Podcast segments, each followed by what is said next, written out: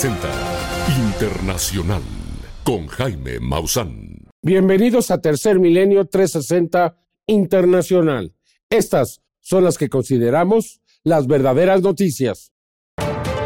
Los días pasan y el tiempo se agota. Y es que la sequía sigue secando los principales embalses mexicanos, hecho que dejaría sin agua al Valle de México. Le tendremos todos los detalles. Además, la crisis climática resultó fundamental para impulsar los devastadores incendios en Chile. Le tendremos la información. El grupo terrorista Hamas propone una nueva tregua para llegar al fin de la guerra con Israel en la franja de Gaza. Y en noticias del fenómeno ovni, un astrónomo aficionado capta el paso de una flotilla de ovnis sobre la superficie de la Luna. Le tendremos las imágenes. Además, le mostraremos una impresionante grabación del 28 de octubre de 1979, en donde, durante un partido de fútbol americano entre los Vaqueros de Dallas y los Acereros de Pittsburgh, en la transmisión televisiva fueron captados dos objetos que giran a una gran velocidad. Un hecho extraordinario. Todo esto y más, hoy en Tercer Milenio 360 Internacional. Quedan, de acuerdo a la Conagua, 138 días para llegar al día cero, el día que se quedará sin agua la Ciudad de México. Y los puede usted empezar a contar. De acuerdo a este comunicado, el 26 de junio sería el día cero si no hay lluvias que puedan recargar las presas que abastecen al sistema Cutzamala. La situación va a ser muy difícil. Es necesario que todos empecemos a ahorrar el agua ya desde hoy para que nos alcance a todos.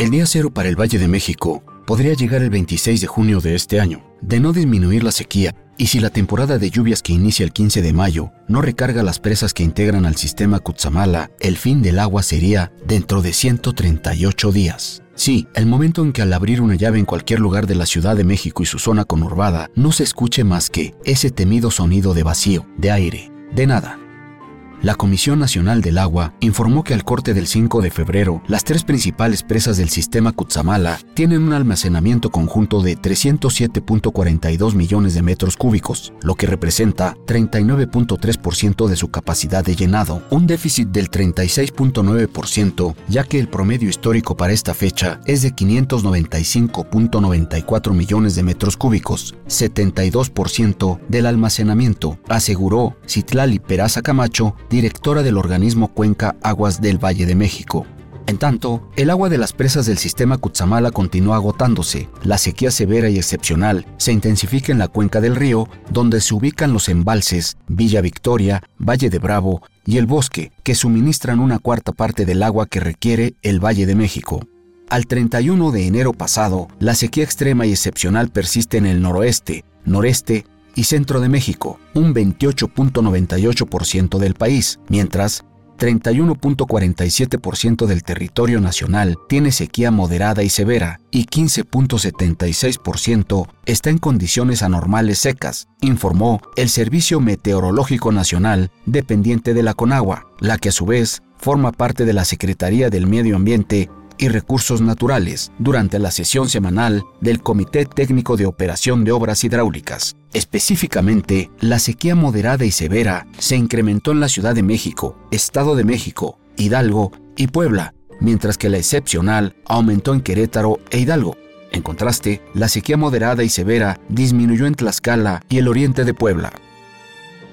Respecto a las lluvias, el sistema meteorológico expuso que del 1 de enero al 4 de febrero de 2024 se presentó 41.4% menos lluvia que lo registrado habitualmente en ese lapso. La medición de la sequía se realiza en cinco escalas, siendo de menor a mayor rango, anormalmente seco, sequía moderada, sequía severa, sequía extrema y sequía excepcional.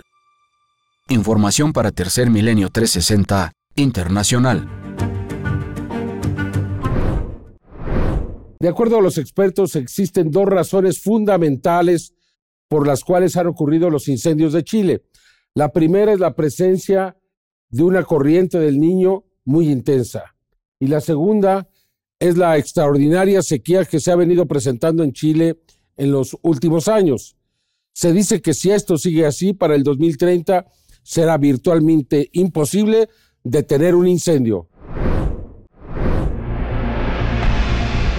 Chile ha estado inmerso en una sequía histórica de más de 14 años, y ello aunado a que las temperaturas se elevan de manera exponencial por el acelerado calentamiento global, dan como resultado esto, incendios forestales que devastan todo a su paso, y que en la región de Valparaíso ya son considerados como el desastre natural más mortífero en Chile desde el terremoto del 2010. Raúl Cordero, climatólogo de la Universidad de Santiago de Chile, nos explica la principal causa de cómo los incendios se propagaron en poco tiempo y consumieron miles de hectáreas forestales y zonas urbanas. Todos los vientos cálidos, desgraciadamente, ocurren cuando el aire es forzado a bajar la ladera de cualquier montaña. Entonces la zona costera de Chile, eh, al ser ciudades pequeñas, relativamente pequeñas, rodeadas por cerros, cuando el aire, el aire eh, sopla en dirección oeste, bajando la ladera de esos cerros, tiene la tendencia a comprimirse aún más. Y ese aire cálido, desgraciadamente, favorece la propagación de los incendios forestales. Pero, ¿por qué especialmente las zonas de Valparaíso y Viña del Mar fueron las más afectadas? Escuchemos. El, evento del niño, eh, con un aumento en las temperaturas del, océano, eh, genera eh, un aumento, genera variabilidad climática. Por más precipitaciones en ciertas regiones o ciertas zonas, o déficit hídrico en otras zonas. Esto hace que eh, contribuya eh, al, a, la temperatura, al aumento de temperatura que ya hay en el mundo eh, debido al cambio climático. Entonces esto también genera ciertas condiciones, un contexto también para que los incendios sean más extendidos y más intensos. Además, Raúl Cordero señala que estos incendios serán cada vez más mortíferos y devastadores debido a la presencia del fenómeno del niño, que entre otros factores favorece la presencia de episodios prolongados de sequías e intensos vientos. Lo que es nuevo, lo que es novedoso, es que las temperaturas involucradas hoy sean mucho mayores a las temperaturas que este mismo tipo de fenómeno provocaba hace dos o tres décadas. Lo que se vivió en Chile es apenas la punta del iceberg pues los estudios revelan que a nivel mundial se ha visto un aumento alarmante de los incendios forestales y de seguir bajo esta tendencia hacia el año 2030 será casi imposible hacerle frente a cualquier incendio. Eh, a, nivel global eh, se estima un aumento eh, de los incendios extremos de un 14% de aquí al 2030 y realmente el 2030 está a la vuelta de la esquina. Los incendios forestales en Chile son la clara advertencia de que las actividades contaminantes del ser humano están envolviendo al mundo en las llamas del infierno del calentamiento global. Información para Tercer Milenio 360 Internacional.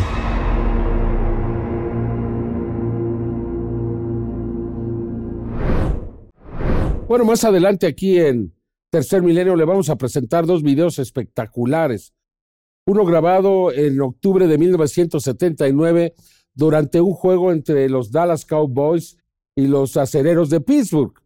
Sí, a la mitad del partido se presentaron estos objetos, incluso los cronistas que estaban narrando el partido los voltearon a ver, absolutamente asombrados. Y también le voy a presentar un nuevo video de la luna, sí, casi todas las semanas algún astrónomo aficionado está logrando captar la presencia de estos objetos sobre la Luna. Es impresionante, ¿no lo cree? Ahora una verdadera flotilla. Todo aquí más adelante en Tercer Milenio 360 Internacional. Ya regresa Tercer Milenio 360.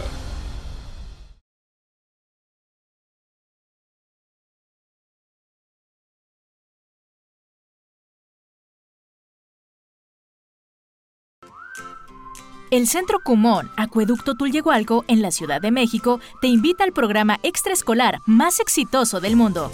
Contamos con programas de matemáticas, lectura e inglés para todas las edades. Aprovecha nuestra inscripción gratuita del 1 al 22 de febrero.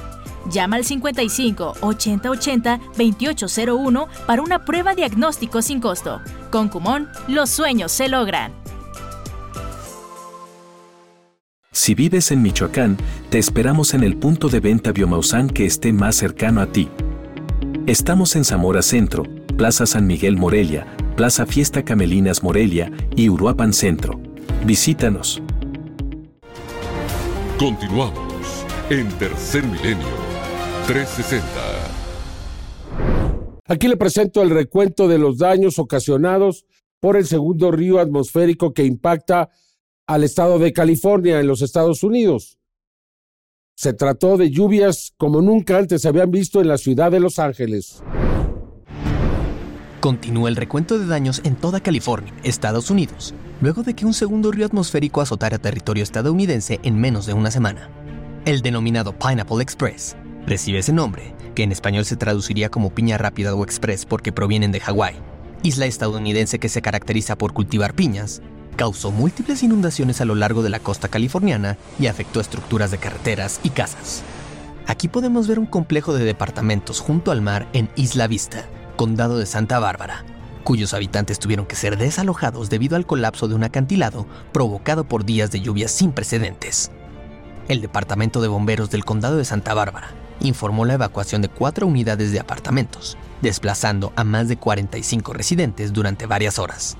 Las imágenes capturadas por el Departamento de Bomberos mostraron un patio junto al mar, agrietado, que se hundía peligrosamente hacia el océano en los acantilados, que se elevan hasta 15 metros en algunas secciones. Este otro video, dado a conocer por la Patrulla de Caminos de California, da cuenta de un tramo de carretera destruido por las inundaciones en el desierto de Mojave. Si bien es cierto que el área más afectada fue la de Los Ángeles, lo cierto es que otras zonas también se vieron peligrosamente perjudicadas por el Pineapple Express. Aquí podemos ver cómo en la ciudad de San Diego todavía había vehículos sumergidos bajo el agua, incluso días después de que pasara el río atmosférico. Al tiempo que este tipo de tormentas no son infrecuentes en la costa oeste, los meteorólogos dicen que es probable que se vuelan más frecuentes y extremas durante el próximo siglo si el cambio climático, inducido por el ser humano, continúa al ritmo actual. Información para Tercer Milenio 360 Internacional.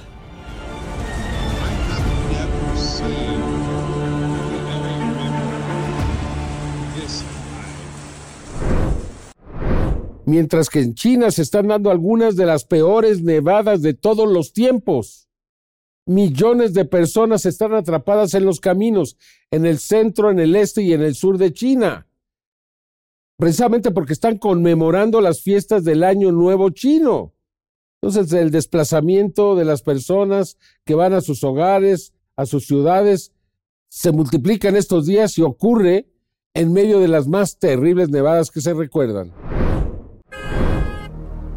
aumenta el caos en las carreteras por las fuertes nevadas históricas en el centro, este y sur de China, mientras millones de personas intentan viajar a sus hogares para celebrar el Año Nuevo lunar en medio de la ola de frío más fuerte que ha azotado al país más poblado del mundo. Una tormenta invernal que desde el pasado fin de semana ha provocado derrumbamientos de hogares, dejado a cientos de automóviles atrapados en las carreteras nevadas y a miles de viajeros varados en refugios improvisados tratando de mantenerse calientes mientras esperan a que el clima mejore. En un clima tan helado con tanta nieve, es agradable tener fuego para calentarte.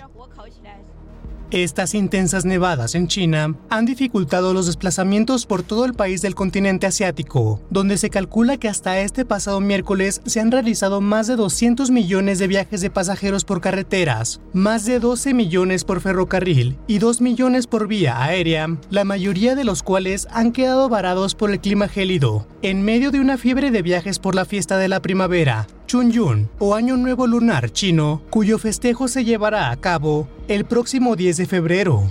Por lo general, 15 días antes de la fiesta de la primavera en China, millones de trabajadores urbanos regresan a sus ciudades natales para las celebraciones, que duran unos 40 días. Tercer Milenio 360 Internacional continuará informando. Comunicarte con Biomausan ahora es más fácil que nunca.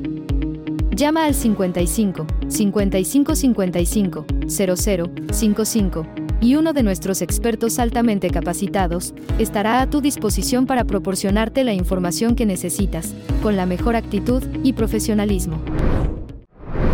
Bueno, finalmente están saliendo a la luz los extraordinarios daños que fueron generados por el Tren Maya, especialmente a las cuevas y cenotes de la península de Yucatán.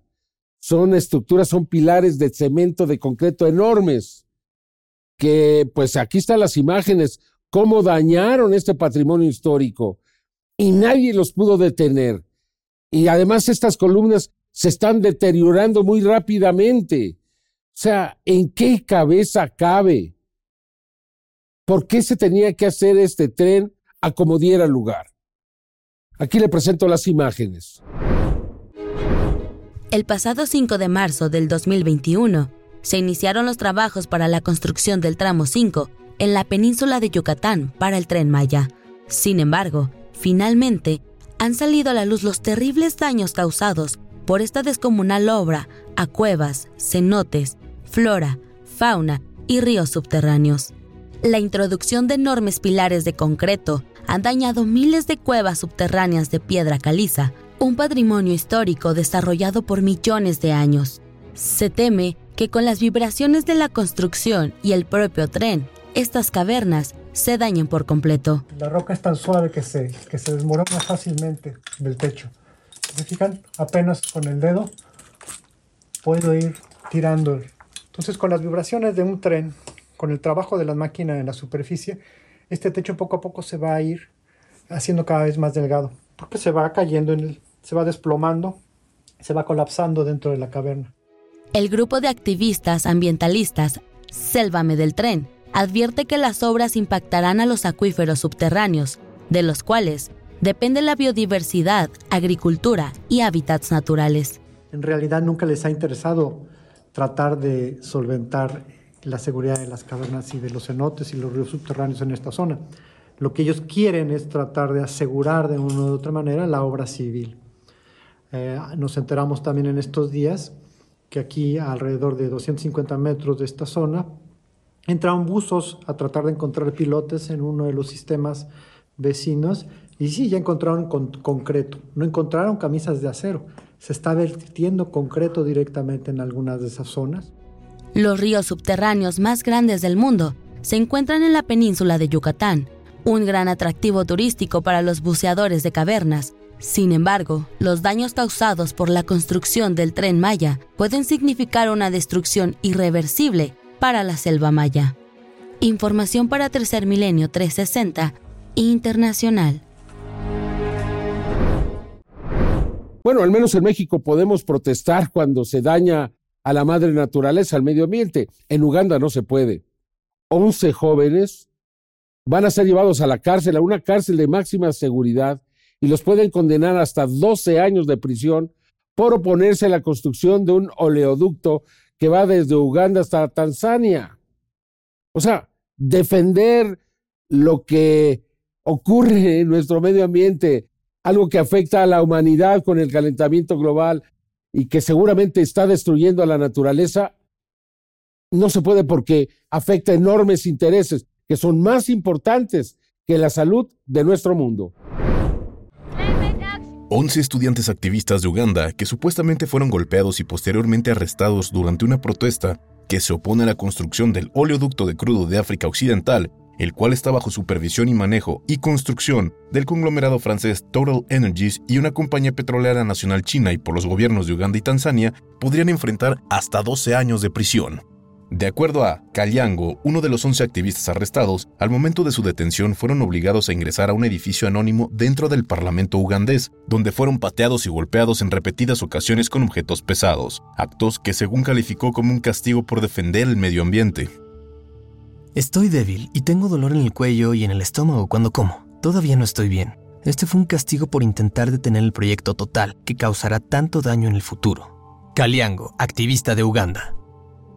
De acuerdo al Movimiento por la Justicia de Uganda, estos 11 estudiantes detenidos se suman a 7 más que fueron arrestados bajo las mismas circunstancias. Pero, ¿cuál es el verdadero daño que producirá ecológicamente el oleoducto y por el cual estos estudiantes están protestando? De acuerdo a organizaciones ambientalistas, cuando el EACOP esté finalizado y totalmente en funcionamiento, este producirá aproximadamente 379 millones de toneladas de CO2 durante su vida útil, que es de alrededor de 25 años. Asimismo, los ambientalistas dijeron que esta cantidad de emisiones de gas de efecto invernadero es equiparable a las que emitió el Reino Unido durante todo el 2022. Pero las protestas contra Total Energies no solo tienen lugar en Uganda. En Francia, activistas se conglomeraron el pasado mes de septiembre de 2023 para denunciar a Total Energies de ocasionar un ecocidio y de poner en riesgo la vida de millones de personas alrededor del mundo y para protestar contra la construcción del EACOP. Low On, una activista climática en Francia, nos habla del tema.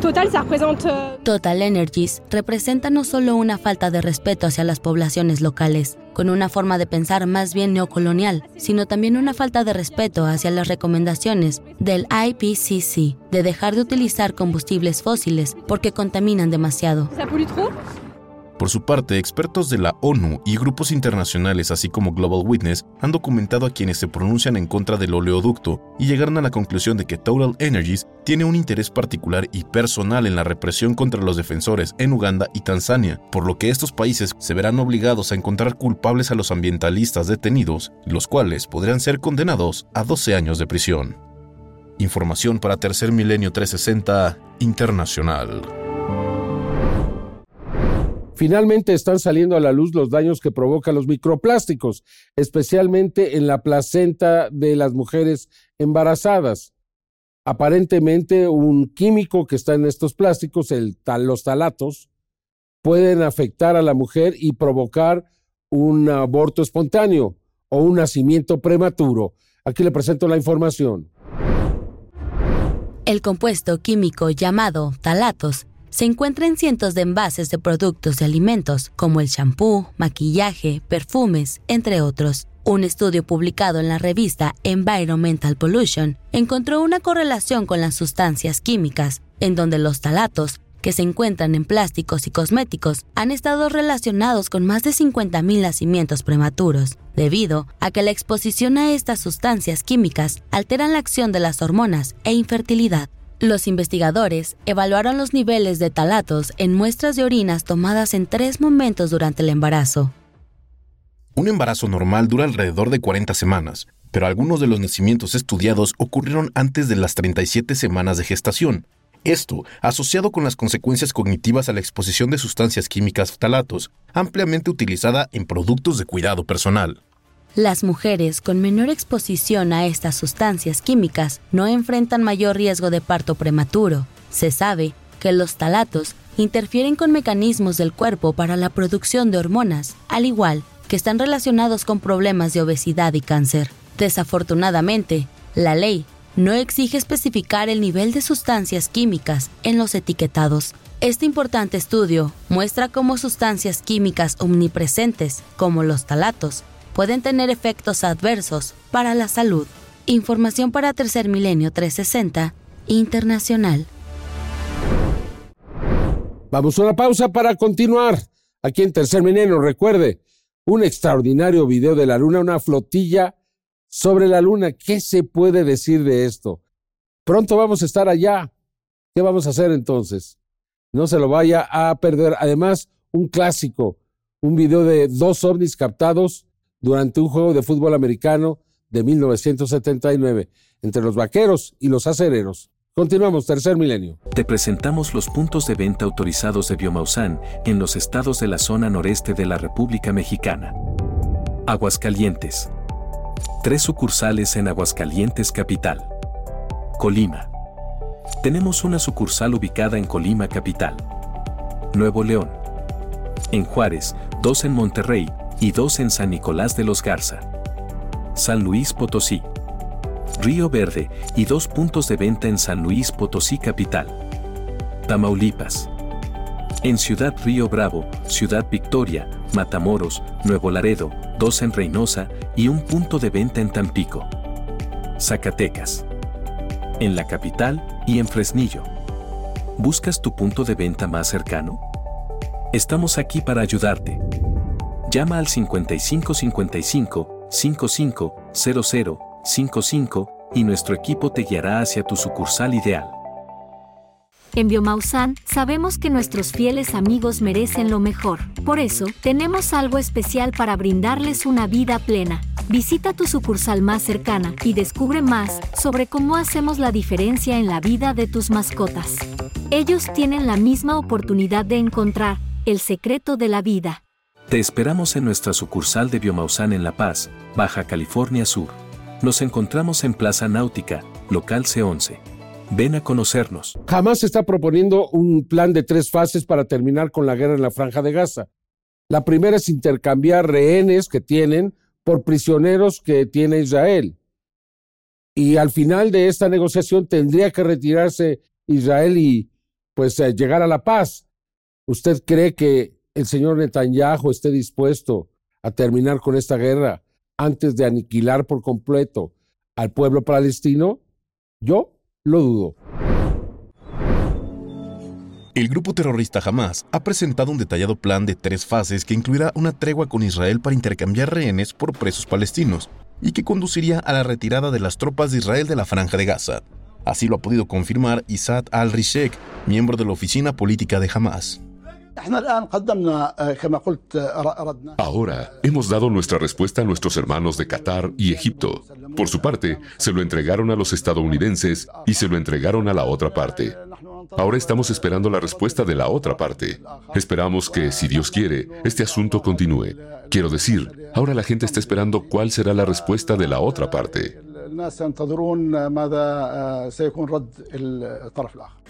De acuerdo al detallado plan, en la primera fase de 45 días, Hamas liberaría a todas las mujeres y niños restantes, así como a los hombres mayores y enfermos, a cambio de un número no especificado de prisioneros palestinos retenidos por Israel. Además, Israel también tendría que retirarse de las zonas pobladas, cesaría las operaciones aéreas y facilitaría la entrada de mucha más ayuda humanitaria, además de permitir a los palestinos regresar a sus hogares, incluso en el devastado norte de Gaza. La segunda fase, que se negociará durante la primera, incluiría la liberación de todos los rehenes restantes, en su mayoría soldados a cambio de todos los detenidos palestinos mayores de 50 años, incluidos milicianos de alto rango.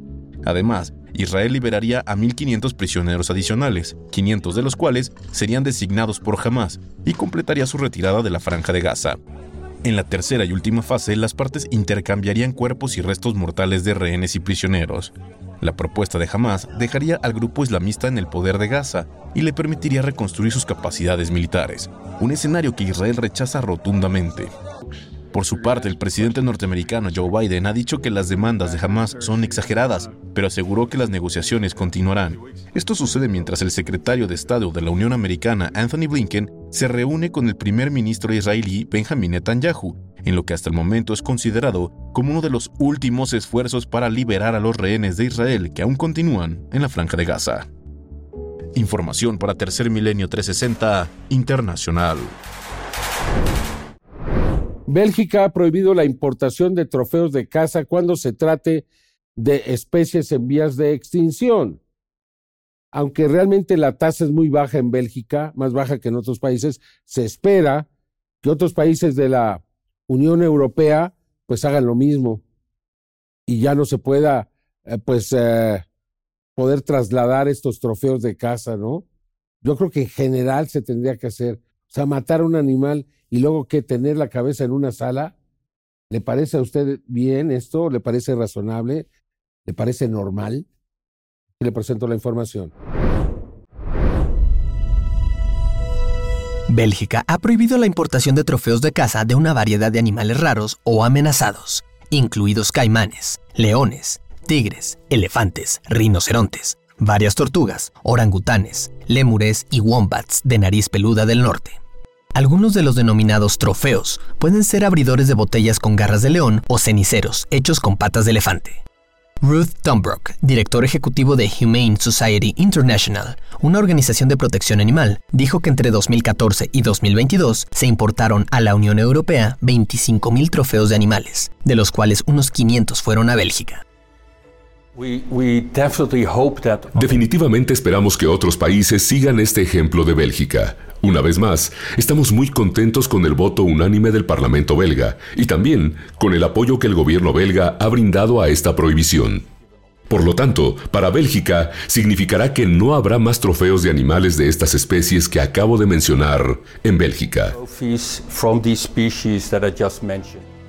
La ministra belga de Medio Ambiente, Sakia Katabi, dijo que la prohibición belga era más simbólica que significativa en sí misma, porque en cualquier caso, las licencias podrían ser emitidas por otros países de la Unión Europea.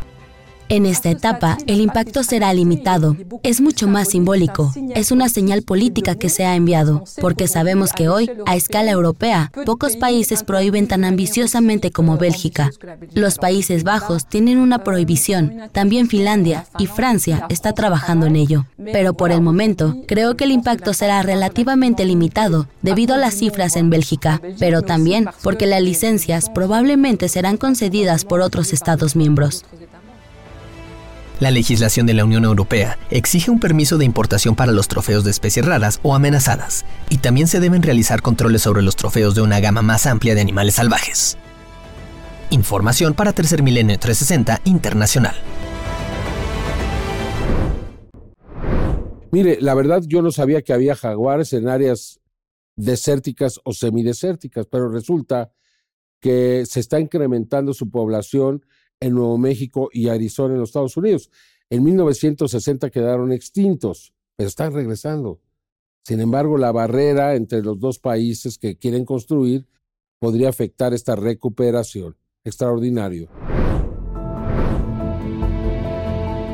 De acuerdo a la organización Sky Island Alliance, los jaguares podrían estar regresando a los estados de Arizona y Nuevo México en Estados Unidos. Sin embargo, la barrera fronteriza podría presentar un gran obstáculo para la recuperación de su especie. En el año de 1960, los jaguares fueron declarados como extintos localmente en estos estados, debido a la cacería de su especie. Para el año de 1990 se comenzaron a tener registros de algunos avistamientos de jaguares que regresaban ocasionalmente. Durante el año de 2023, la organización registró imágenes de cinco jaguares diferentes en la zona. Uno de ellos fue captado por las cámaras en las montañas de Whetstone y en las montañas de Huachaca, en Arizona, las cuales son parte de un grupo de cordilleras que poseen una gran biodiversidad cerca de la frontera con México. Se estima que al menos la mitad de los jaguares en Estados Unidos han llegado a través de un pasillo natural conectado con México el cual podría ser amenazado por la construcción de la barrera fronteriza. Sabemos que el flanco occidental, de las montañas Huachuca y el Valle de San Rafael, proporcionan uno de los últimos corredores abiertos para que la población de jaguares más al norte se mueva entre hábitats en Estados Unidos y México. Para recuperar a estos gatos en los Estados Unidos, es vital que protejamos esta vía. Luis Mistal, directora ejecutiva de Sky Island Alliance. Los jaguares y otras especies que viven cerca de este muro en la frontera se han visto gravemente afectados por la fragmentación de su hábitat, debido a que esto hace más difícil para ellos encontrar agua, alimento, así como a otros miembros de su especie. Por esta razón, los investigadores advierten que si se quiere recuperar a los jaguares en Estados Unidos, es fundamental que se conserve este pasillo natural. Información para Tercer Milenio 360 Internacional. Bueno, ayer le presentábamos esta noticia de que un grupo de nueve o diez orcas, tres de ellas crías, habían quedado atrapadas bajo el hielo en Hokkaido, en Japón. Esto ya sucedió antes, en el 2005, y murieron nueve orcas, porque como necesitan respirar, las distancias hasta el mar abierto son muy extensas y no llegan. Sin embargo, lo que parece ser una buena noticia es que todas desaparecieron sería difícil que todas murieran al mismo tiempo y sabemos que son animales muy sociales que no se abandonan. Entonces es probable que hayan podido escapar. Es lo que el pueblo japonés y todos nosotros esperamos. Aquí le presento todos los detalles. Un día después de que se encontrara una manada de orcas atrapada en el hielo frente a la isla de Hokkaido, Japón, los funcionarios locales plantearon la posibilidad de que estas orcas hayan podido escapar, lo que ha generado esperanzas en todo el país nipón de que las orcas podrían haber evitado un destino fatídico. Las imágenes proporcionadas por el grupo Wildlife Pro el pasado martes mostraban a las ballenas, incluidas tres crías, luchando por respirar en un área de agua reducida, cerca de la costa de la ciudad de Rausu, en la prefectura de Hokkaido, después de que el espacio entre el hielo a la deriva se congeló y terminó bloqueado temporalmente por las bajas temperaturas. Esta mañana no pudimos observar a los cetáceos a través de nuestros binoculares. Es probable que a medida que la brecha en el hielo a la deriva comenzara a abrirse, las orcas pudieran escapar hacia mar abierto. Nosotros y todo el pueblo japonés esperamos que hayan podido escapar. Seiichiro Tsuchiya, miembro de la organización Wildlife Pro. De acuerdo a las autoridades japonesas, un incidente similar ocurrió en el año 2005, cuando un grupo de orcas murieron después de quedar atrapadas por el hielo en la costa de Rausu. Los expertos y ambientalistas esperan que al ya no estar atrapadas en el hielo, estas orcas hayan podido encontrar un camino hacia el mar abierto y así sobrevivir junto a sus crías. Tercer Milenio 360 Internacional continuará informando. Mire, en verdad resulta sorprendente lo que está sucediendo en la superficie lunar. Constantemente astrónomos aficionados están captando imágenes de objetos que incluso proyectan sus sombras sobre la luna. Hace algunos años yo recuerdo presentamos un video donde se veía esta sombra y nos causó hasta escepticismo. Ahora se ha vuelto común.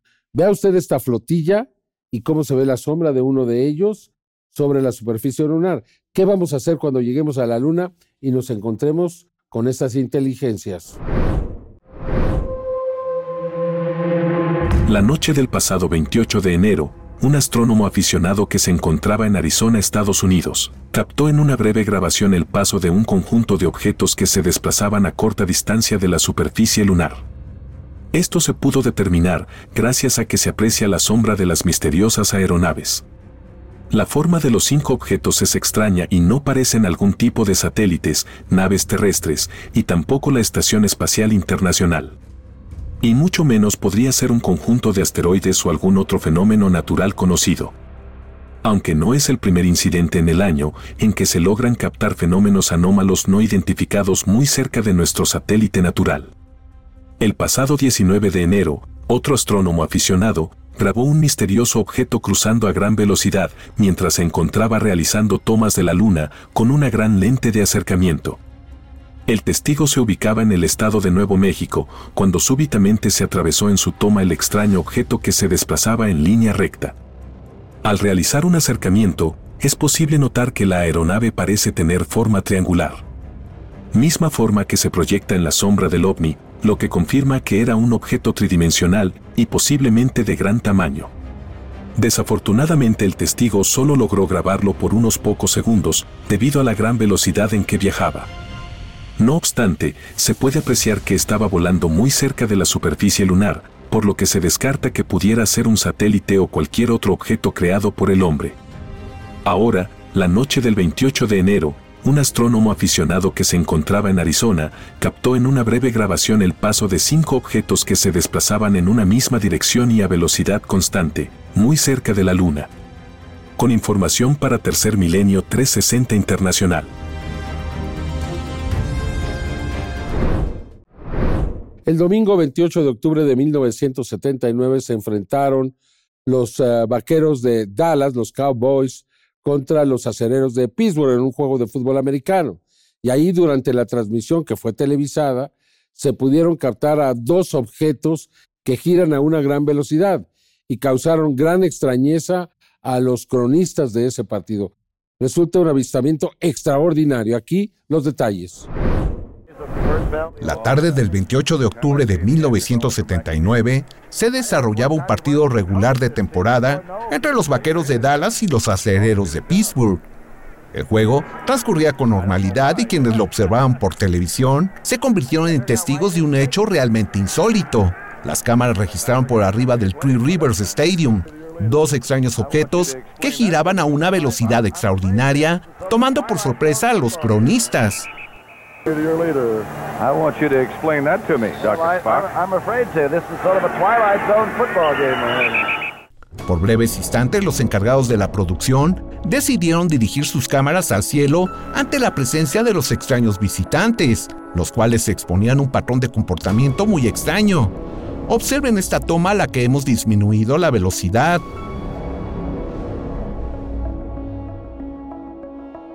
El partido continuó transmitiéndose con total normalidad cuando repentinamente los extraños visitantes volvieron a sobrevolar el estadio. There it is. Now what is that? It keeps saying, take us to your leader. I don't know. now that's another guy I'm going to hire, whoever's responsible for that. Es claro que el comportamiento de estos fenómenos anómalos no identificados es inteligente. Nuevamente, al observar con un gran acercamiento y disminuyendo la velocidad, podemos determinar que no se trata de un tipo de dispositivo volador conocido, por lo que perdura la pregunta a 45 años de distancia. ¿Qué fue lo que se presentó en este partido de fútbol? Un hecho extraordinario que fue transmitido completamente en vivo. Los objetos que giran a gran velocidad han podido ser registrados en diferentes momentos de la historia. El 3 de agosto del año 2020, en una zona boscosa de Canadá, testigos lograron registrar la presencia de un misterioso cubo que del mismo modo gira a una velocidad extraordinaria. El 28 de enero del año 2007 en la ciudad de Londres, en Inglaterra, fue registrado otro de estos enigmáticos objetos que giran sobre su propio eje de manera sorprendente.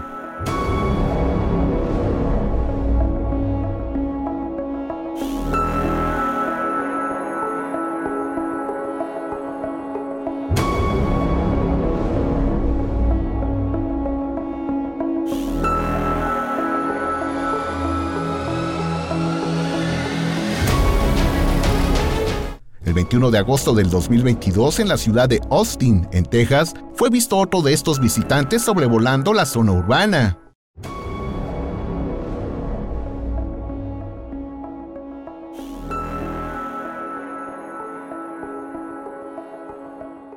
El evento registrado en un partido de fútbol americano en el año de 1979 nos demuestra una vez más que esta presencia se encuentra entre nosotros desde hace mucho tiempo. Información para Tercer Milenio 360 Internacional. Bueno, quiero anunciarle que la conferencia que se iba a realizar este lunes 12 de eh, febrero en Lima para dar a conocer pues nuevos ejemplares. Bueno, esto va a ser aún más extraordinario. Se va a posponer para la segunda semana de marzo, pero créame, vale la pena. Vale muchísimo la pena. Esto ha crecido de manera considerable y por esa razón no se presenta el lunes, pero esté muy atento. Aquí se lo vamos a anunciar. Muchas gracias por acompañarnos. Yo lo espero en la siguiente emisión de Tercer Milenio 360 Internacional. Hasta entonces.